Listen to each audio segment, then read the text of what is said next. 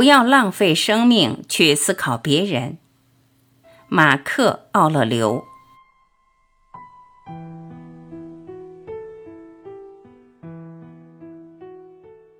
我们不仅应当考虑到我们的生命每日每时都在耗费，剩下的部分越来越少，而且应当考虑另一件事情，即如果一个人竟然活得久些，也没有多大把握说理解力还能继续足以他领悟事物，还能保持那种努力获得有关神和人的知识的思考能力。因为他将在排泄、营养、想象和胃口或别的类似能力衰退之前，就开始坠入老年性昏聩，而那种运用我们自己的能力、满足我们义务标准的能力、清晰地区分各种现象的能力、考虑一个人是否应当现在辞世的能力等诸如此类的能力，绝对需要一种训练有素的理性。而这理性整个的已经衰退了，所以我们必须抓紧时间。这不仅是因为我们在一天天的接近死亡，而且因为对事物的关照和理解力将先行消失。我们也应当注意到，甚至在那合乎自然的产生的事物之后出现的事物，也令人心悦和有吸引力。例如。当面包在烘烤时，表面出现了某些裂痕，这些如此裂开的部分有某种不含面包师目的的形式，但在某种意义上仍然是美的，以一种特殊的方式刺激着食欲。再如无花果，当它们熟透时也会裂开口。成熟的橄榄恰在它们接近腐烂时，给果实增加了一种特殊的美。骨碎的低垂，狮子的睫毛，从野猪嘴里流出的泡沫，以及很多别的东西。一个人如果孤立地考察它们，虽然会觉得它们是不够美的，但由于它们是自然形成的事物的结果，所以它们还是有助于装饰它们，使心灵愉悦。所以，如果一个人对宇宙中产生的事物有一种感觉和较深的洞察力，那些作为其结果出现的事物，在他看来，就几乎都是以某种引起快乐的方式安排的。所以，他在观察真正的野兽的张开的下颌时，并不比看画家和雕刻家所模仿的少一些快乐。他能在一个老年人那里看到某种成熟和合宜，能以纯净的眼光打量年轻人的魅力和可爱。很多这样的事情都要出现，他们并不使每个人愉悦，而只是使真正熟忍自然及其作品的人愉悦。希波克拉底在治愈许多病人之后，自己病死了。占星家们预告了许多人的死亡，然后命运也把他们掘走。亚历山大、庞培、凯撒。在粉碎数十万计的骑兵和步兵，频繁地把整个城市夷为平地之后，他们最后也告别了人世。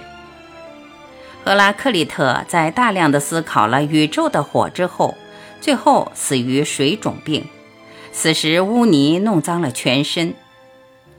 重置毁了德谟克利特，别的重置杀死了苏格拉底。所有这些意味着什么呢？你上船，船行近岸，然后下来。如果的确是航向另一个生命，那就不会需要神，甚至在那儿也不需要。但如果是航向一个无知无觉之相，你将不会再受痛苦和快乐的掌握，不会再是身体的奴隶。而身体有多么下贱，他所服务的对象就有多么优越，因为后者是理智和神性。前者则是泥土和素朽。当你不把你的思想指向公共福利的某个目标时，不要把你剩下的生命浪费在思考别人上，因为当你有这种思想时，你就丧失了做别的事情的机会。这个人在做什么？为什么做？他说了什么？想了什么？争论什么？注意，所有这些事情将使我们忽略了观察我们自己的支配力量。所以，我们应当在我们的思想行进中，抑制一切无目的和无价值的想法，以及大量好奇和恶意的情感。一个人应当仅仅使他想这样一些事，即当别人突然问：“你现在想什么？”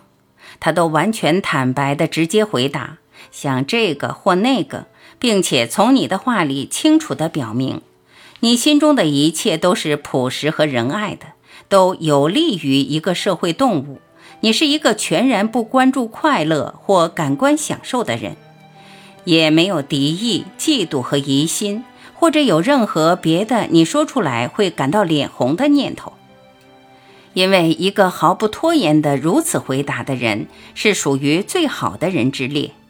犹如神灵的一个使者，他也运用植入他内心的神性，那神情使他不受快乐的玷污，不受痛苦的伤害，不被任何结果接触，也不感受任何恶，是最高尚的战斗中的一个战士。他不被任何激情所压倒，深深渴望正义，满心欢喜地接受一切对他发生和作为他的份额分配给他的事物。他不是经常，但也不是无需为了普遍利益来考虑别人的言行和思想。由于唯一属于他的是他为自己的行为做出决定，他不断地思考什么是从事物的总体中分配给他的，怎样使自己的行为正直，说服自己相信分配给他的一份是好的，因为那分配给个人的命运是由个人把握的。命运也把握着他，他也记住每个理性动物都是他的同胞，记住关心所有人是合乎人的本性的。一个人不应当听从所有人的意见，而只是听从那些明白的、按照本性生活的人们的意见。但是对于那些不如此生活的人，他总是记住他们在家是什么样的人，离家是什么样的人。白天是什么样的人，晚上是什么样的人？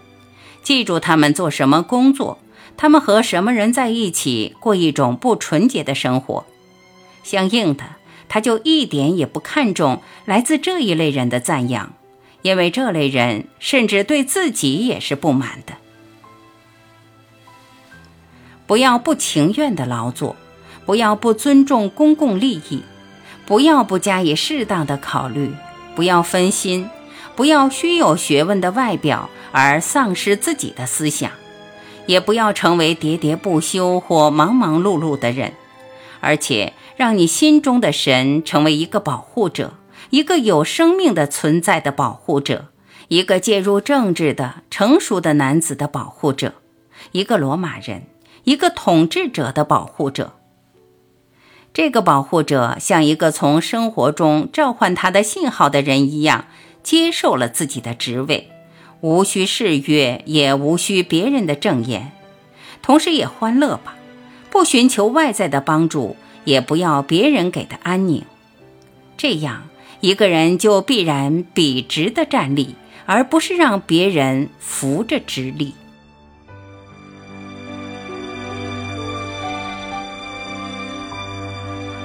感谢聆听，我是晚琪，再会。